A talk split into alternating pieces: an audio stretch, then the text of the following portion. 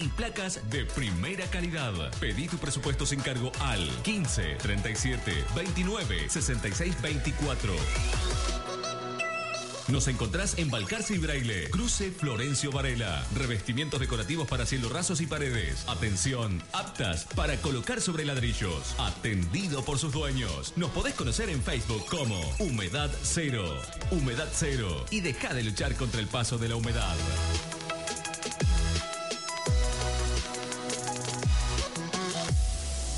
Cero y deja de luchar contra el paso de la humedad. En Extremo FM, fin de espacio publicitario.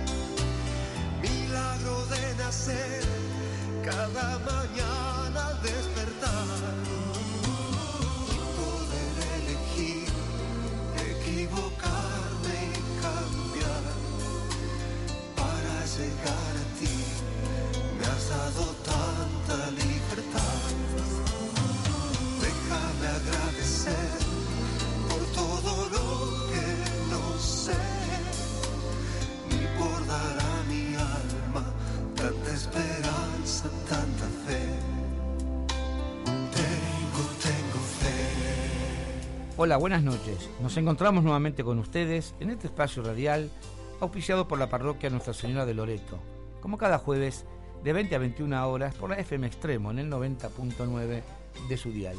Hoy en la emisión 774 de este programa que dimos en llamar Dame Luz.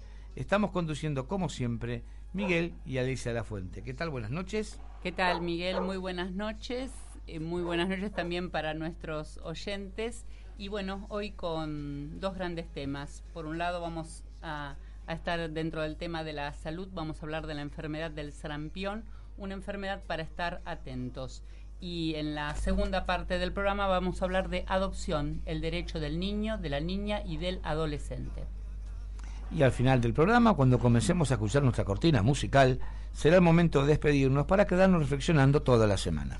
Bueno, recordamos una vez más las vías de comunicación, el teléfono 4206-7177, la página para escuchar y vernos a través de internet www.redextremo.com.ar, la red social www.facebook.com barra y nuestro correo electrónico programa dameluz arroba.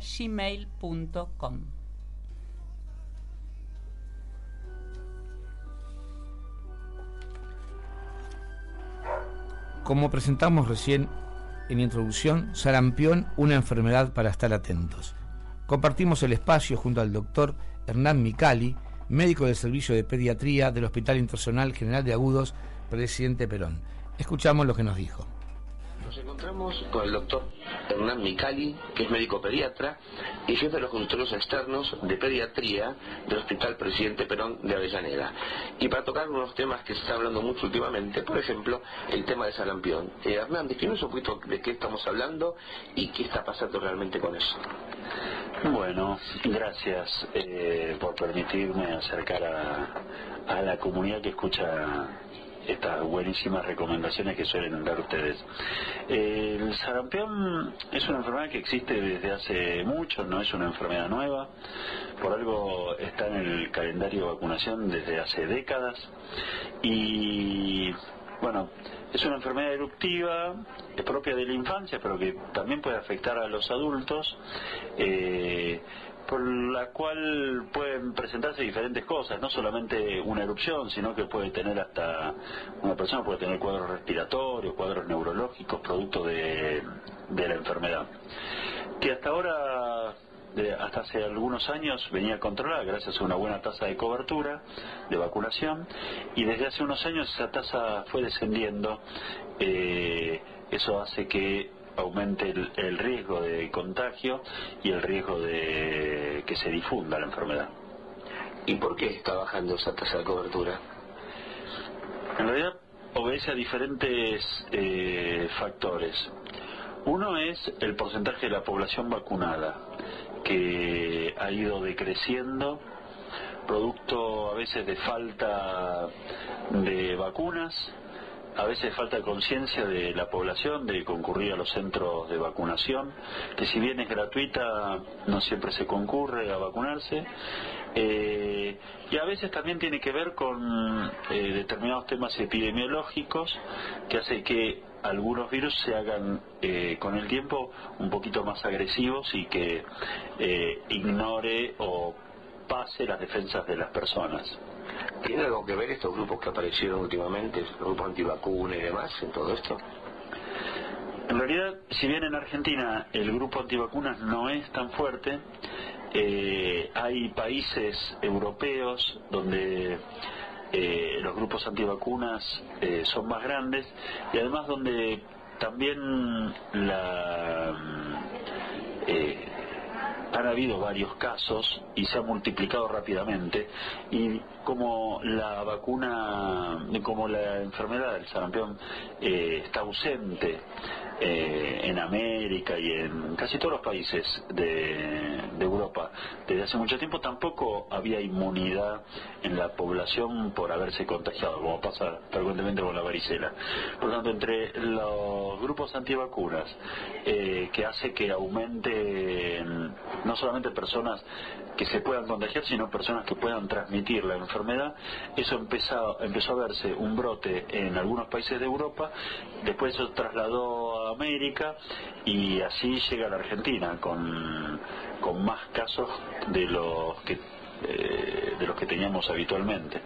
¿Esos más casos son muchos o no es como para preocuparse?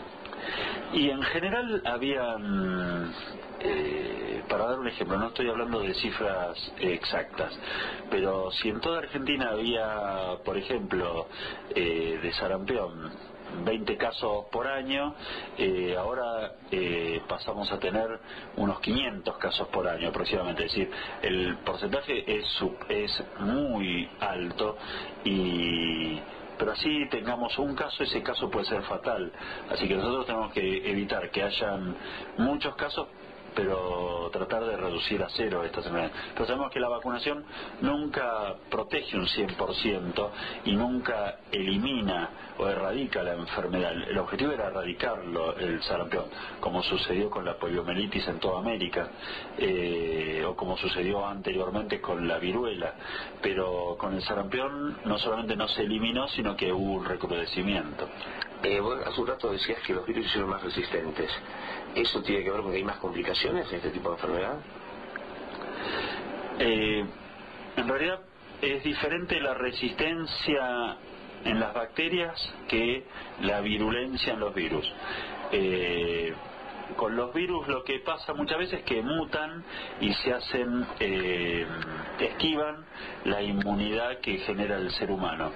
en estos tiempos con el sarampión no, con el sarampión claramente es por un descenso en los porcentajes de vacunación, pero hay otras enfermedades que sí pueden hacerse más resistentes a, los tratamientos, pero con acá claramente es eh, el brote tiene que ver directamente con los porcentajes de vacunación. Recién nombraste la polio, ¿puede haber peligro de que pase algo por eso del sarampión o no? Eh, en realidad no se está hablando de peligro ni de riesgo de polio, pero eh, obviamente eh, solamente podemos estar tranquilos cuando vemos políticas de salud pública destinadas a, una vacunación masiva y a intervenciones tempranas y, un acceso libre y gratuito a las vacunas, a todas las vacunas. Por lo tanto, pero y como eso está asegurado, la vacuna de la polio es una vacuna muy barata, muy fácil de dar, eh, muy difundida en la población, así que, pero no sé, esperemos que no haya casos. Bien, ahora, volviendo a sarampión un poquitito, ¿cuál es el, esquema realmente que hay que hacer ahora con respecto a la vacunación de sarampión? Bueno, normalmente en el calendario de vacunas habitual está una dosis al año de vida y un refuerzo a los seis años de vida. En este momento, por lo tanto, un chico de más de seis años debería tener dos dosis de vacuna triple viral. Eh, hubo una campaña en el 2018 y ahora hay una nueva campaña en el 2019 que eh, obliga a, los niños a vacunarse entre los seis meses y los cuatro años tengan las dosis que tengan, en general, eh, tengan la dosis o no la tengan. Pero si se vacunan, eh, hay que volver a vacunar. Si se vacunan menos de antes del año, tiene que volverse a vacunar al año. Y si tiene una dosis, tiene que darse una segunda dosis hasta los cuatro años. Y después eh, los chicos de cinco años se adelanta la dosis de los seis años. Se supone que un chico de seis años ya tiene dos dosis y con esa es suficiente. Y en los adultos tampoco hay que quedarse, eh, porque en todos los nacidos posterior a, anterior al 65 también deben recibir eh, al menos una dosis de triple viral siempre y cuando no demuestren que tengan eh, alguna dosis de vacuna. Bien, con esto que estamos hablando, ¿hay el peligro de que aparezcan otro tipo de enfermedades infectocontagiosas, así por el tema de que no se vacuna la gente o grupos antivacunas en general? De hecho, sí, de hecho hubo brotes de, difteria en Rusia hace unos años, en Brasil hubo unos brotes de difteria también, eh, por descenso en la tasa de vacunación eh, antidistérica que está incluida dentro de la vacuna eh, triple bacteriana o cuádruple o quíntuple o sextuple. Hay diferentes opciones según la edad y según el país donde se vacune. Pero eh, en los próximos años brotes en general no se esperan. Siempre hay brotes de gripe, porque eso va cambiando, pero eh, para eso en general suelen haber dosis y la gente de riesgo tiene que vacunarse todos los años. Pero en un principio no debería haber. ¿Y el tema de la tuberculosis cómo andamos? Bueno, eh, la tuberculosis es también una enfermedad muy antigua que afecta las vías respiratorias y mm, en Argentina lamentablemente por las condiciones socioeconómicas no se ha podido erradicar y eh, hubo un comienzo de casos, de aumento de casos cuando reaparece, eh, cuando aparece el SIDA, que hizo que un montón de pacientes les bajara la inmunidad y empezaran a poderse contagiar la tuberculosis y hace 20 años, 25 años, con la aparición del SIDA, aparece de la mano el aumento de casos de tuberculosis. Eh, por otro lado, eh, ha mejorado el esquema de vacunación contra la tuberculosis. De hecho, antes se daba al año, a los 6 años, a los 16. Después se vio que la de los 16 no era necesario y se quitó del calendario y ahora se quitó ya desde hace algunos años la vacuna BCG a los 6 años. Por tanto, ahora en Argentina la única vacuna que se da contra la tuberculosis es la BCG del recién nacido. Eh, pero hay muchos casos hoy en día, a veces tiene que ver con la pobreza, a veces tiene que ver con el hacinamiento, pero eh, hay muchos casos, lamentablemente, y también porque eh, los enfermos de tuberculosis no, no están cumpliendo como hace unos años, el tratamiento contra tuberculosis, eh, con el esquema antibiótico que es bastante efectivo, eh, pero no, no, no está cumpliendo muchas veces. Y para terminar, ¿qué consejos me de la población, así en general? Bueno, como siempre, lo que recomendamos es eh, controles periódicos con los médicos de cabecera, como pediatra, sobre todo la recomendación es concurrir periódicamente con los niños al consultorio del pediatra y ante la pérdida de la cartilla de vacunación consultar, ante una duda si el calendario de vacunación eh, si está completo o no, consultar. Y siempre que concurran al médico lleven la libreta de vacunas porque es una buena oportunidad para chequear si están todas las vacunas y en los hospitales públicos eh, se puede vacunar todos los días eh, gratuitamente y el personal que vacuna, las enfermeras, los enfermeros están capacitados para vacunar a los chicos con las vacunas que hagan falta, tengan o no tengan la orden médica. En general, aún con mocos, aún con enfermedades banales, los chicos se pueden vacunar, los adultos también, así que, que concurran periódicamente a los controles y que vayan con dudas eh, o sin dudas al vacunatorio municipal o provincial que tengan más cercano para darse las vacunas que puedan llegar a ser necesarias. Bueno, como siempre, Hernán, te agradecemos tu tiempo y bueno, y tu explicación que nos sirve mucho. Bueno, no, gracias a ustedes y mm, eh, no se olviden de la prevención, que es la mejor forma de eh, tener una buena salud. Bueno, vamos a la primera parte de nuestra publicidad.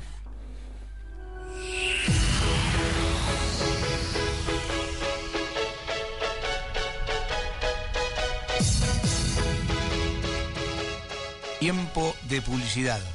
Miniturismo Santa Ana.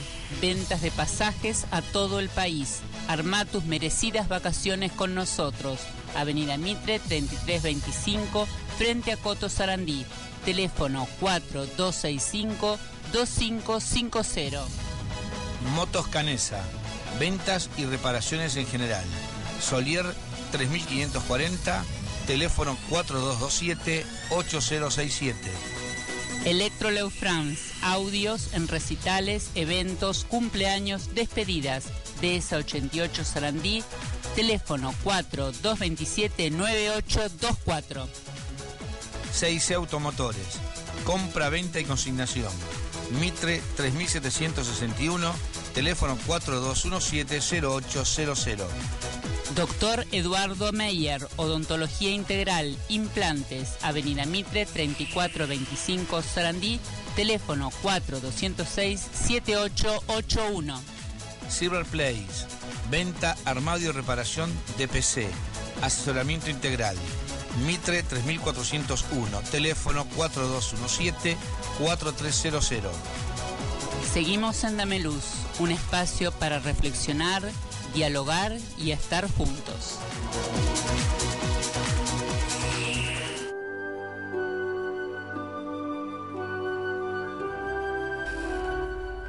Bueno, ahora sí vamos a hablar de, adopción, del derecho del niño, de la niña y del adolescente y estamos ya en comunicación telefónica con Laura Rubio de Escuela de Adopción, a quien le damos la bienvenida nuevamente. Muy buenas noches, Laura. Hola, ¿qué tal Alicia? Muchas gracias por la invitación y porque sigan tratando el tema. Bueno, bueno, a ver, empecemos. Eh, ¿Cuál es la situación de quien hoy quiere eh, adoptar en nuestro país en cuanto a requisitos, tiempos de espera, en cuanto a si es un bebé, un niño o un adolescente? Bueno, eh, lo que tenemos es que hay una gran cantidad de inscriptos, pero que tienen una disponibilidad adoptiva acotada a bebés o a niños muy pequeños y sin problemas de salud. Entonces, en ese marco, quienes tengan esa disponibilidad es como un cuello de botella, ¿no? Porque no hay tantos chiquitos en situación de adoptabilidad y tampoco es un derecho del adulto adoptar.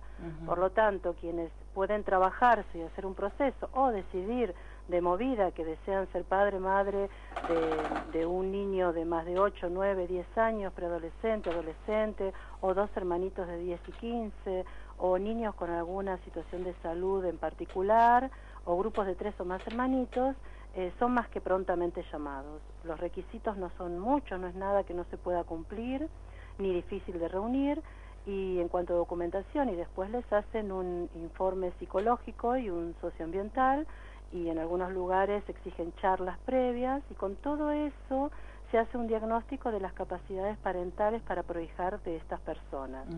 Eh, no es algo, digamos, eh, bueno, ya habrás visto el tema de los mitos que trabajo, no se puede comparar con la eh, maternidad, paternidad por vínculo biológico, por lo tanto no todos pueden ser admitidos, por más que sean excelentes personas, si no reúnen las condiciones básicas para proteger chicos que han sufrido. Básicamente son chicos sufrientes. Entonces hay que tener una serie de condiciones para ser admitido, ¿no? Perfecto. Eh, ahora, em, ¿qué pasa, por ejemplo, en el caso de que son muchos hermanitos? ¿Se tiene en cuenta de que van todos los hermanitos juntos o puede haber casos donde se separan? Mira, en general se trata de preservar el vínculo fraterno. El Código Civil en sus principios rectores lo establece, eh, pero a veces es muy difícil, porque hablamos de grupos de hermanos de 8, 10, 14, el otro día me, contaba alguien. Eh, entonces, bueno, es muy difícil. Eh, yo siempre soy muy de reclamar que el Estado tendría que generar los recursos, los acompañamientos y los aportes para eh, que las personas puedan tener esta amplitud, ¿no? Porque de repente decirte cinco niños, cinco hijos, que se da, ¿eh? Se da, pero no es fácil para que, si, de por sí hay que tratar de que hagan un proceso y se puedan eh, ofrecer para los chicos reales que esperan y eso requiere de un acompañamiento y de un trabajo, imagínate también desde lo económico, de repente es el padre de siete. Claro. Entonces, cuando no se puede eh, ya se agotaron todas las instancias para que permanezcan juntos, sí se busca postulantes que residan más o menos en un mismo radio para poder seguir eh, manteniendo el vínculo fraterno. Entonces, a veces vemos familias eh, grandes, digamos, en las cuales se hacen familia también los padres de, los distintos chicos. Perfecto. Ahora, ¿cómo se decide que un chico está en condiciones de ser adoptado? Bueno, mira, el Código Civil que rige desde agosto de 2015 introdujo cambios positivos, muy positivos para los chicos. Por supuesto, es perfectible y, después de cuatro años vamos viendo algunas cosas que se deberían trabajar, pero ha sido muy beneficioso para los chicos. En el marco de todas las cosas que definió, estableció, eh, conceptualizó, está el tema de eh, la declaración judicial de adoptabilidad, los supuestos. Entonces, eh, establece en el artículo 607 que la declaración judicial de la situación de autoridad se va a dictar si, por ejemplo, en el inciso A dice que es un niño, niña o adolescente sin filiación establecida o porque los padres murieron y se agotado la búsqueda de, dentro de la familia de origen, digamos, en el caso de que sea filiación desconocida, se agotado la búsqueda y no se encontró a nadie, entonces se declara la situación judicial de adoptabilidad. Y si los padres han fallecido y tampoco se encuentra nadie que, pueda, digamos, ser su tío, su, su abuelo, su primo, y acogerlo, se declara la adoptabilidad. Eh, otro, el otro inciso es cuando es eh, la, madre, generalmente es la madre, ¿no? Pero digamos los padres, por una decisión libre e informada, deciden durante el embarazo o después eh, que no quieren maternar, paternar ese niño. En el caso de que sea durante el embarazo, se le acompaña y si cuando nace sigue con esa idea, recién se declara la adoptabilidad al día 45. ¿Por qué? Se contemplan los 45 días más o menos de puerperio para que realmente esa mujer, si desea mm, eh, ser la mamá de ese bebé, retorna el bebé a ella y si no, se le declara en, en situación de adoptabilidad y se busca familia entre los inscriptos. Y el inciso C es el que en general casi todos los chicos que están en situación de adoptabilidad es que llegan por este motivo, que es cuando eh, un niño está siendo vulnerado en sus derechos en su familia de origen, y las medidas de protección no han tenido resultado, se lo saca de esa familia y se lo lleva a una familia de acogida o a un hogar convivencial dictando la medida excepcional. En provincia de Buenos Aires se, se le llama eh, medida de abrigo, ¿no? Pero es la medida excepcional. Esa tiene un lapso, esa medida, de 180 días durante los cuales se va a intentar de revincular con la familia de origen, pero si se ve que no, el órgano de protección de derechos que dictó la medida excepcional le dictamina la adoptabilidad y se la eleva al juez para que la declare judicialmente que tiene tres meses para hacerlo. Entonces, de estos tres casos, los dos primeros son muy escasos. En general, todos los peques que están en situación de adoptabilidad han sido niños que por, por, por cuestiones de vulneración de derechos no pueden vivir en su familia de origen. Perfecto.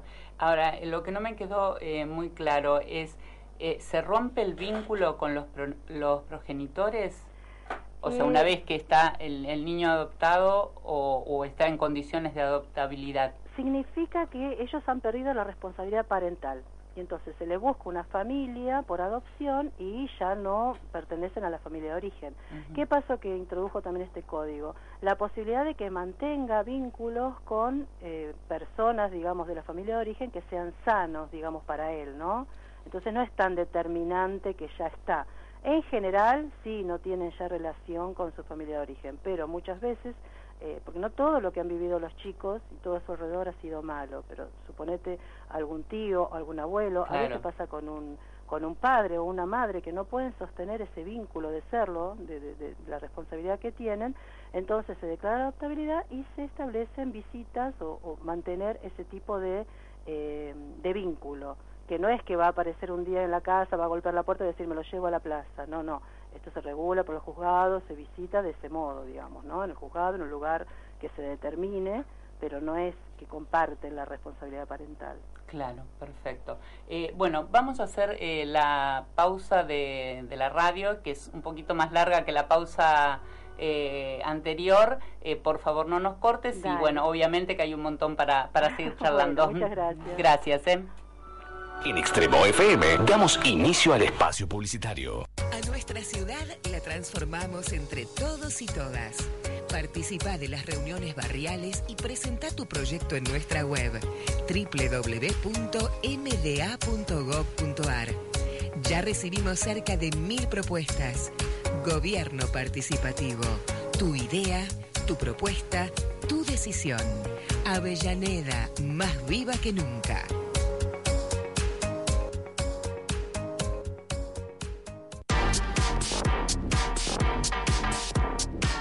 Cartocan SRL. Fábrica de cajas en cartón corrugado. 100 medidas distintas. En stock permanente. Cajas archivo. Parasoles. Artículos de embalaje. Cartocan SRL. La Rioja 1642. Avellaneda.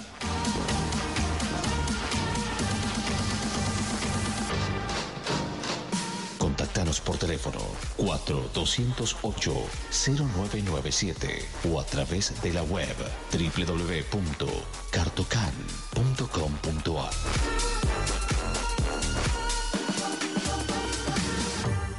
Cartocan SRL. Productora de seguros. Organización Masia e Hijos. Sociedad Anónima. Sucursal Avellaneda, Centenario Uruguayo, 802, Villa Domínico. Teléfono 4207-4813. 4207-4813. Sucursal Quilmes, Avenida Calchaquí, 5350. Teléfono 4210-0044. 4210-0044. Organización Masia e Hijos Sociedad Anónima, la productora de seguros que vos necesitas. ¿Estás cansado de luchar contra la humedad? Humedad Cero. Fábrica de placas antihumedad con más de 12 años de experiencia. Colocadores profesionales, materiales y placas de primera calidad. Pedí tu presupuesto sin cargo al 15 37 29 66 24. Nos encontrás en Balcarce y Braille, Cruce Florencio Varela. Revestimientos decorativos para cielos rasos y paredes. Atención, aptas para colocar sobre ladrillos. Atendido por sus dueños. Nos podés conocer en Facebook como Humedad Cero.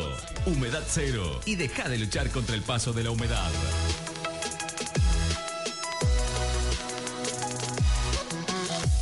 Humedad Cero. Y deja de luchar contra el paso de la humedad. En Extremo FM, fin de espacio publicitario. Bueno, Laura, eh, seguimos. Por, lo, por la primera inquietud que te había planteado, tengo la sensación de que mm, capaz no estamos hablando de un trámite difícil, no sé si requiere un asesoramiento, eh, ¿cómo, ¿cómo, hace la, la, familia que decide adoptar para iniciar el trámite? Bueno, eh, no, no es nada del otro mundo, digamos, obviamente hay que averiguar. Los que, las personas que deseen adoptar tienen que inscribirse en el registro de aspirante a aspirantes a guarda con fines de adopción que le corresponda según sea su lugar de residencia. En el caso de Buenos Aires, que supongo que es la mayoría de tu audiencia, eh, el registro central de la provincia descentraliza la inscripción en los juzgados de familia.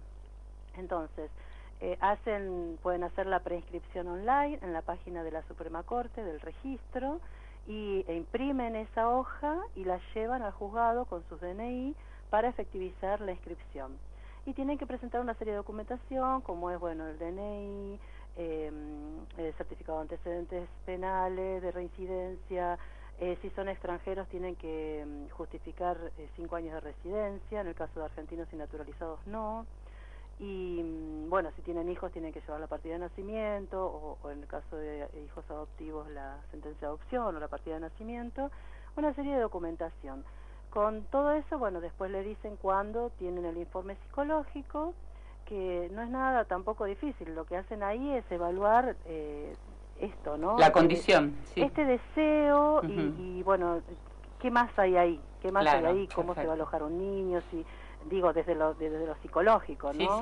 Em, ¿qué, ¿qué, expectativas tienen? ¿Cuál es su disponibilidad? Trabajar a ver qué pasa ahí y se tienen claro también qué es la adopción, ¿no? Que es eh, prohijar un niño que no va a tener nuestra genética, que hay una familia de origen que hay que respetar, bueno, todo ese tipo de cosas. Y el socioambiental, que no es una visita, muchos piensan que es visitar, sino que es una entrevista donde se vuelve a charlar este tipo de cosas y también se mira a ver dónde va a estar ese niño alojado no para ver si tiene la habitación propia o si tiene el último TV color, no, no, sino desde, desde el ver cómo está ese chico, ese niño eh, siendo esperado. Con todo eso se hace este diagnóstico que te decía de las capacidades parentales y se determina si son admitidos o no como postulantes a guarda con fines de adopción. Una vez que son admitidos, le dan el alta, figuran en la base de datos provincial, en el caso de Buenos Aires, pueden mirar su legajo ya desde que efectivizan la inscripción y pasan a formar parte también, se aceptaron, de la base de datos nacional. Quiere decir que pueden ser llamados de distintas jurisdicciones del país. Perfecto. Ahora, las personas solas, o sea, no estamos hablando de una mamá eh, y un papá, sino o de un papá solo o de una mamá sola, pueden adoptar y, por ejemplo, en el caso de los homosexuales, que es algo que también a veces eh, se plantea. Bueno, en principio aclararte que no son papás ni mamás hasta tanto no tengan no ejerzan ese rol, ¿no? Son personas que desean adoptar. Pueden anotarse, inscribirse personas solas, solteras, digamos, viudas o divorciadas y sí, la condición sexual no es algo que, que se evalúe ni se pondere, pueden anotarse parejas convivientes, sean hetero u homosexuales, eh, o personas solas hetero u homosexuales. No, no, no hay ningún tipo de, de valoración al respecto de la sexualidad. Está bien, o sea, no influye. ¿Cómo? No influye directamente. No, no, no, porque se miran otras cosas. Se mira el hecho de cómo, cómo esto, ¿no? Cómo uno se para en este deseo de ser padre. Sí, el, el vínculo que se va a crear. Claro, sí, sí, sí, no, pero eh, no, no, no se mira la condición sexual. No, es, no, es, un no es un tema a valorizar, digamos. Tal cual, tal cual. Ahora, el debate por la despenalización del aborto eh, se planteó la idea de, la contención para no abortar y una adopción agilizada. Eh, ¿Cuál es la mirada que, hay sobre el tema? Mi mirada particular es que no hay que mezclar los dos temas, ¿sí? Eh, el aborto por un lado y la adopción por el otro.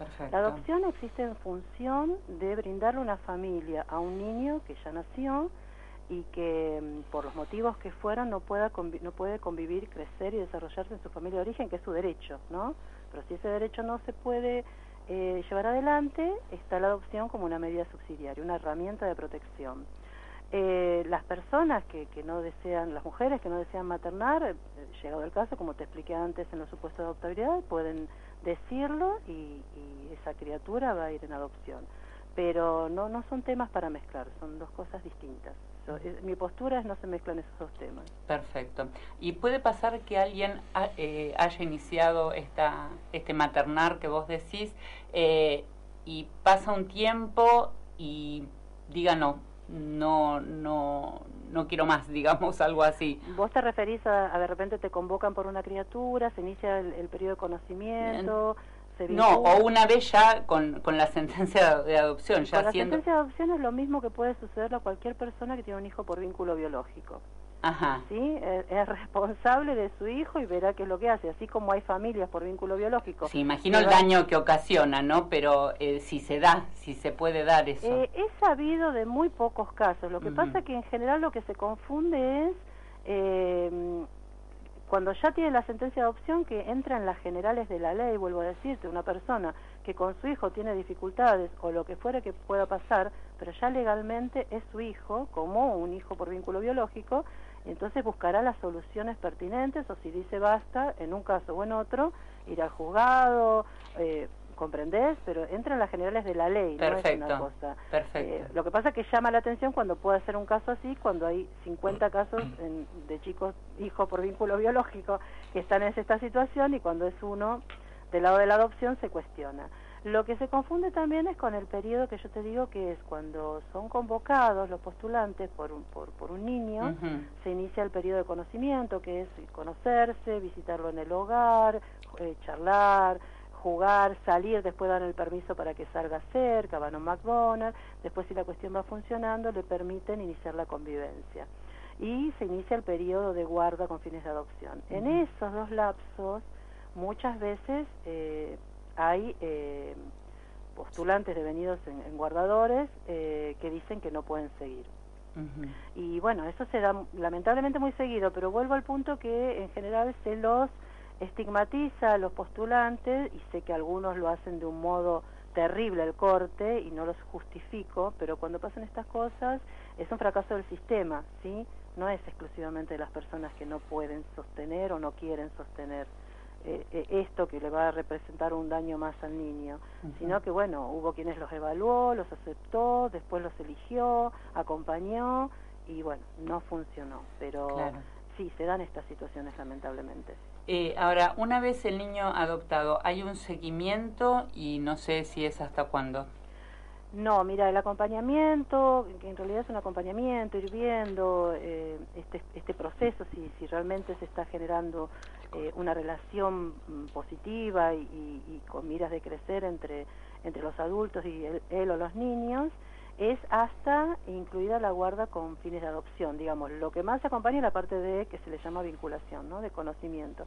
Una vez que están ya vivi- conviviendo, es un poco más eh, laxo, digamos, pero igual hay un acompañamiento. Una vez que sale la sentencia de adopción, ya no. Obviamente hay operadores que son remacanudos y sigue la gente en contacto, ¿no? Pero después que tiene la sentencia de adopción, se rige lo mismo que te decía antes, por las generales de la ley, a buscar ayuda de todos lados. Perfecto, perfecto. Bueno, Laura, hacemos eh, un cortecito más publicitario y bueno, nos quedan todo el tema de los mitos, de tantas cosas que se hablan y a veces eh, por no saber eh, decimos lo que no corresponde.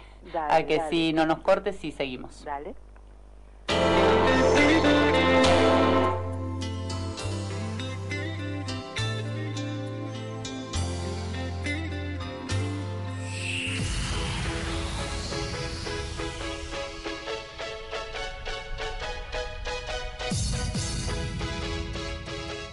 Tiempo de publicidad. Hidráulica Sarandí. Motores, bombas, todo para la pileta. Mitre 3169, teléfono 4204-5593. Vidrierías Tommy, vidrios, espejos, aberturas y mosquiteros de aluminio. Prudan 3, teléfono 4203-5718. Estudio Rubio. Asesoramiento jurídico, contable, inmobiliario. Avenida Mitre 3409, teléfono 4227-4203. Electro Pierres, materiales eléctricos para la casa y la industria. Belgrano 4700, teléfono 4207-9195. Organización Masia. Seguros del automotor, combinado familiar, seguros de trabajo y para empresas. Teléfono 4207-4813. Indumentaria Sosana, ropa informal para el hombre y la mujer, todas las marcas, créditos personales. Mitre 3461 Sarandí.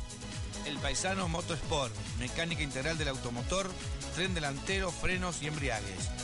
Nicaragua 46, Sarandí. Teléfono 4203-1122. No te rindas, aún estás a tiempo de comenzar de nuevo, aceptar tus sombras, enterrar tus miedos y retomar el vuelo.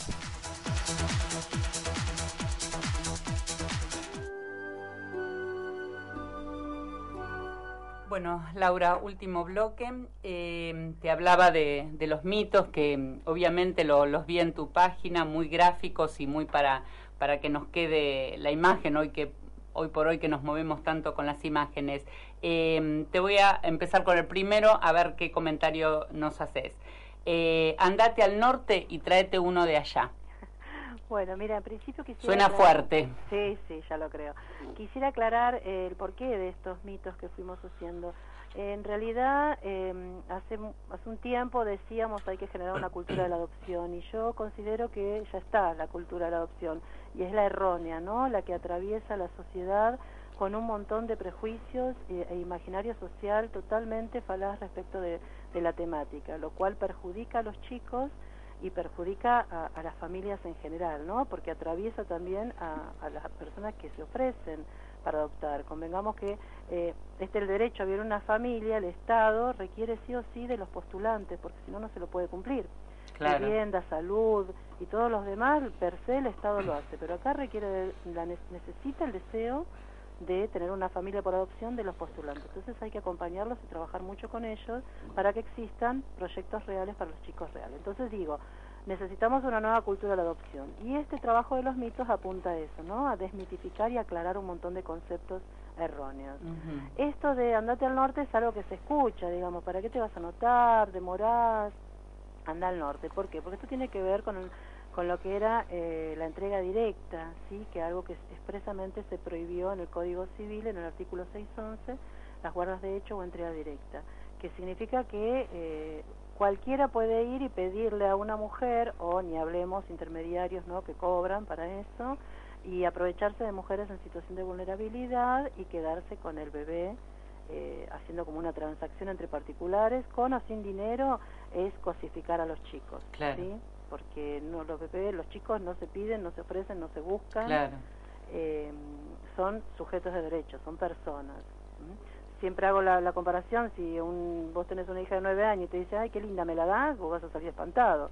Ahora se toma con naturalidad que pidan o ofrezcan bebés. Claro, sí, te digo, cuando la, la expresé, la, la frase me sonó a eso, a cosa. Sí, sí, sí, se cosifica de ese modo. En cambio acá tienen, está el Estado en todo, en todo, todos los procesos y es el que garantiza que se hayan seguido los caminos, eh, como te decía antes, de, permanencia en la familia de origen, porque es el derecho de los chicos. Los chicos no están desesperados por no crecer en la familia de origen, no es habitual ser familia adoptiva, ¿sí? Para los chicos. Tal cual. Tal cual. Bueno, vamos a otro. La adopción es para los que no pueden tener hijos propios. Bueno, una de las características que tiene esto de la cultura que está, la errónea, es el adultocentrismo, poner al, a los adultos como si fueran eh, el objetivo de la adopción. La adopción existe para darle un hijo a los que no pueden engendrar. Y no es así. Es decir, lo que busca la adopción es una familia para un niño que no pudo crecer por los motivos que fueron su familia de origen. En ese marco, el deseo de los adultos es funcional. Eh, y, volvemos acá también al tema de, de, la biología, ¿no? Es tuyo, va a ser propio, y en realidad nosotros, sea hijos por vínculo biológico o por vínculo adoptivo, nos apropiamos del vínculo, no de la persona, no son cosas nuestras. Sí nos apropiamos de este vínculo de padres e hijos, ¿no? Tal cual. Tal cual. Em, ahora, vamos por, por, otro. Todo lo que necesitan los chicos es amor y tenemos mucho amor por, para dar. Bueno, ese, es un clásico. Em, en realidad el amor no es suficiente, por supuesto que, que, es importante, pero no se puede amar lo que no se conoce, el amor se construye. Eh, son personas extrañas, los adultos y los niños, y para amarse tiene que transitar un camino y tener un montón de apertura por parte del adulto, que depende sobre todo del adulto que, que esto pueda llegar a, a desarrollarse y prosperar, ¿no? Con, con los problemas. No se trata de no tener problemas, sino el problema es creer que no debe haberlos, dice el Claro. licenciado Gonzalo Valdés. Claro. Entonces, el amor no alcanza, hay que tener empatía, saber buscar ayuda, procesar un montón de cosas, flexibilidad, eh, incondicionalidad hacia los chicos. Los chicos desconfían de los adultos porque somos los que les fallamos. Claro. Aparte porque vienen de una, de una Por situación supuesto. vulnerable, dañados emocionalmente, eh, a que sí, es lógico. Cualquiera Ningún- lo haría. Claro, ningún niño que llegue a la situación de adoptabilidad llega eh, re bien. Si Claro, no llega equilibradamente emociona, en, en la parte emocional. Heridas emocionales, heridas físicas también. También, todo tipo obvio. de cuestiones que nosotros tenemos que abrir nuestra cabeza para ver cómo ayudarlos. No olvidar ni nada por el estilo, porque la, la historia de nuestros hijos es nuestra como la nuestra va a ser de ellos. Claro. Eh, pero sí ayudarlos a reparar, a, a- a- a resolver. Algunas cosas no las resuelven nunca y uno tiene que aceptarlos y acompañarlos en ese dolor. No es el amor nada más. Conozco familias que, que amaban, se amaban y todo, pero no funcionó y no funcionó. Y esto también puede pasar en una familia por vínculo biológico, ¿no? Obviamente, obviamente. Bueno, vamos por otro, que la verdad que son todas cosas que se escuchan y se naturalizan en, Sí, el, en la escucha. Y, y eso es justo lo, lo, lo negativo, digamos, ¿no? Eh, los orfanatos... claro. ¿Cómo? Se instalan, claro. Claro. Eh, los orfanatos están llenos de chicos. Bueno, esa es otra falacia. En nuestro país no hay orfanatos porque no hemos tenido ni desastres naturales, ni guerras, ni nada. Lo que hay son hogares convivenciales donde se encuentran niños en situación de adoptabilidad con niños que a lo mejor se están revinculando con su familia de origen. ¿sí? Niños sin cuidados parentales, que no es sinónimo de niños en situación de adoptabilidad. Hablar de orfanato eh, no, no hay en Argentina, son hogares. Perfecto. Eh, no hablamos de adopción porque no queremos que sufran. Y bueno, eso es algo que los adultos eh, dicen, pero en realidad lo que nos quieren sufrir son ellos. Es como que quieren tapar el sol con un dedo. Eh, lo que lo que lo que hace sufrir a los chicos es el silencio, el no poner palabras, el, el notar que los adultos eh, sufren si se trata del tema de, de su origen o de lo que le pasó o lo que quiere averiguar, sí. Eh, no no no sufren los chicos porque se hable, sí sufren porque no se hable. Tiene que instalarse el tema como algo natural, inclusive cuando son bebés o niños pequeños, contarles cómo llegaron, hablar y poner sobre la mesa el tema, porque bueno, es nuestro modo de ser familia y ellos necesitan un, un espacio y nuestra escucha eh, como para poder eh, hablar de lo que consideren o quieran preguntar o charlar o contar de su historia. Sí, inclusive con, con el resto, ¿no? Con el entorno que con el cual te moves, llámese también la escuela, un club, o lo que sea, no, digamos, no tomarlo como una cosa aparte. No, por supuesto. El tema Estamos es hablando de hijos o hijas. Como hay tanto imaginario social, Mm. los chicos a veces lo hablan con naturalidad y se encuentran con un golpe que alguien le dice adoptado como insulto. Claro. Entonces ahí se cierran respecto al entorno. Por eso necesitamos educación, formación. Yo, yo, nosotros apuntamos a lo que es la sociedad, porque si no, no revertimos esto de, de este imaginario social tan perjudicial para los chicos, y van a seguir sufriendo los que esperan, los que pueden llegar a esperar y los que ya están en familia, adultos, jóvenes. Hay que trabajar muchísimo. Esto que vos decías de una cultura en adopción. Absolutamente. Yo nosotros eh, hablamos y vamos Para todos, digamos, para los que no vamos a adoptar y para aquellos que van, obviamente, ¿no? Sí, sí, sí, necesitamos que se sepa del tema, no que se siga eh, abonando criterios absolutamente, ay, la palabra absoluta se me pegó, ¿viste? Sí. Eh, eh, erróneos y nocivos para los chicos. Eh, y mm, el último que te planteo, porque nos quedan poquitos minutos, hablar de adopción ilegal. Bueno, lo que pasa es que eso es una contradicción. La adopción es intrínsecamente legal. Si es adopción, ya sabemos que es legal. Y si es algo ilegal, no es adopción. Va a ser apropiación, Es lo que te planteaba en el primer mito. Claro, sí, sustitución de identidad, eh, falsificación de documento público, delito, digamos, pero no es adopción. Es intrínsecamente legal, es, es como una, eh, ya te decía, una contradicción. No, no, no se puede decir adopción ilegal.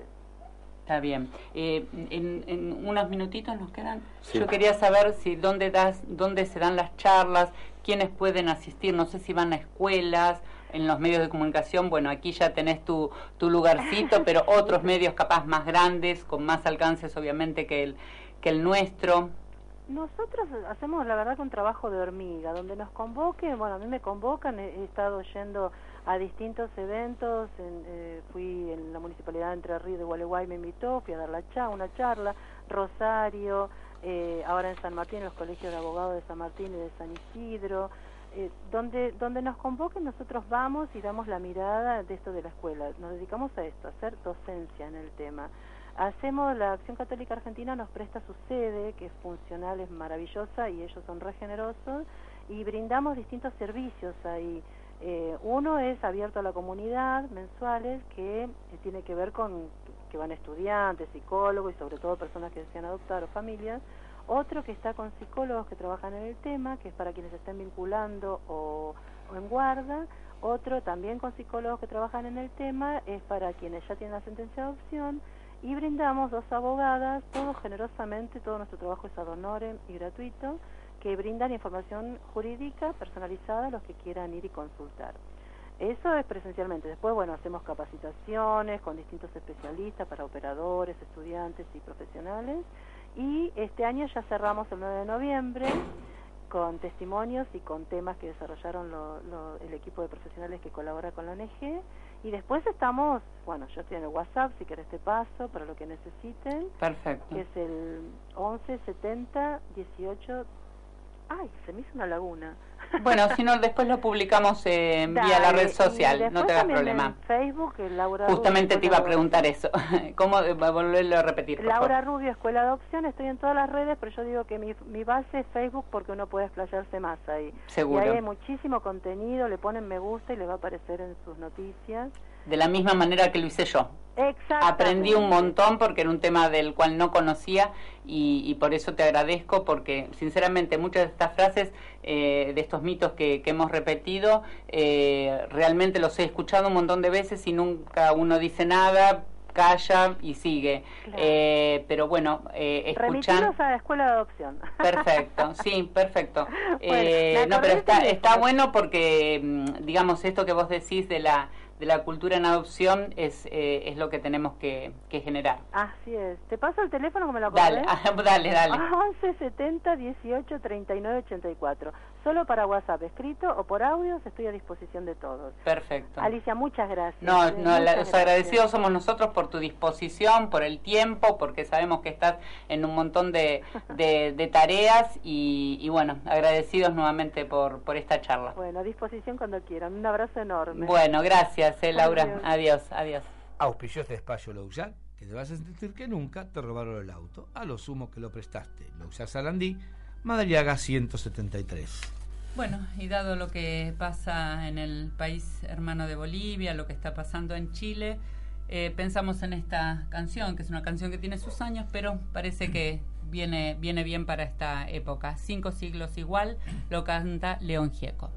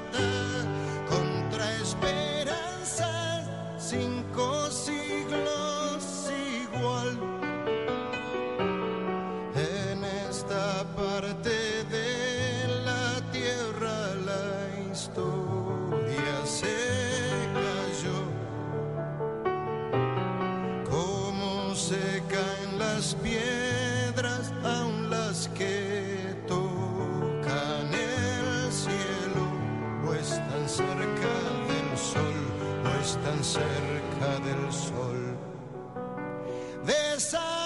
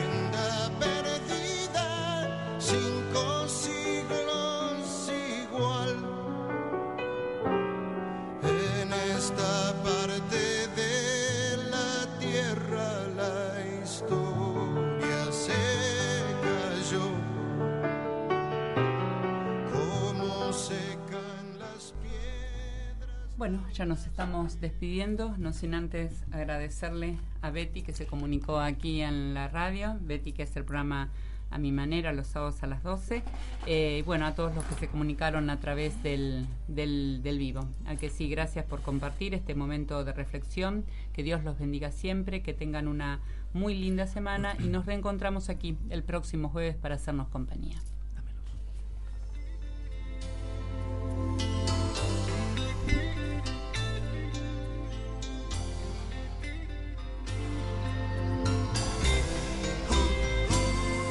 Está en el aire nuestra cortina musical. Esto indica que llegamos al final de este programa. Son los que dar las gracias a nuestra operadora Mariela y a ustedes, queridos oyentes, por seguirnos jueves a jueves. Los invitamos nuevamente a sintonizarnos el jueves que viene a las 20 horas por la FM Extremo en el 90.9 de su dial. Hasta el jueves y que la tierra se haga siempre camino delante de tus pasos. Que el sol brille suave frente a tus ojos y la brisa del espíritu sople cálida a tus espaldas. Que la lluvia caiga generosa sobre nuestros campos, pero solo allí donde se necesite. Y hasta que volvamos a encontrarnos, que el buen Dios nos bendiga y nos guarde en la palma de su mano. corazón con la semilla del amor. Yo sé que hay un lugar a donde siempre brilla el sol. Creo en la eternidad, creo en el hombre, creo en Dios.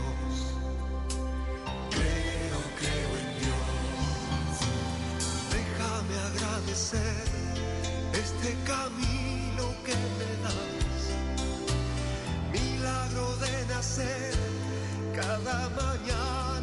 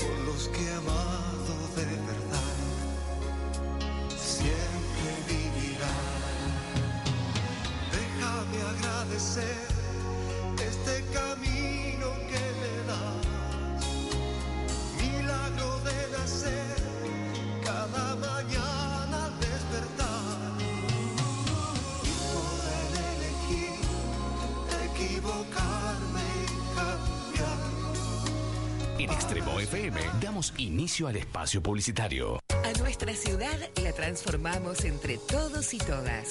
Participa de las reuniones barriales.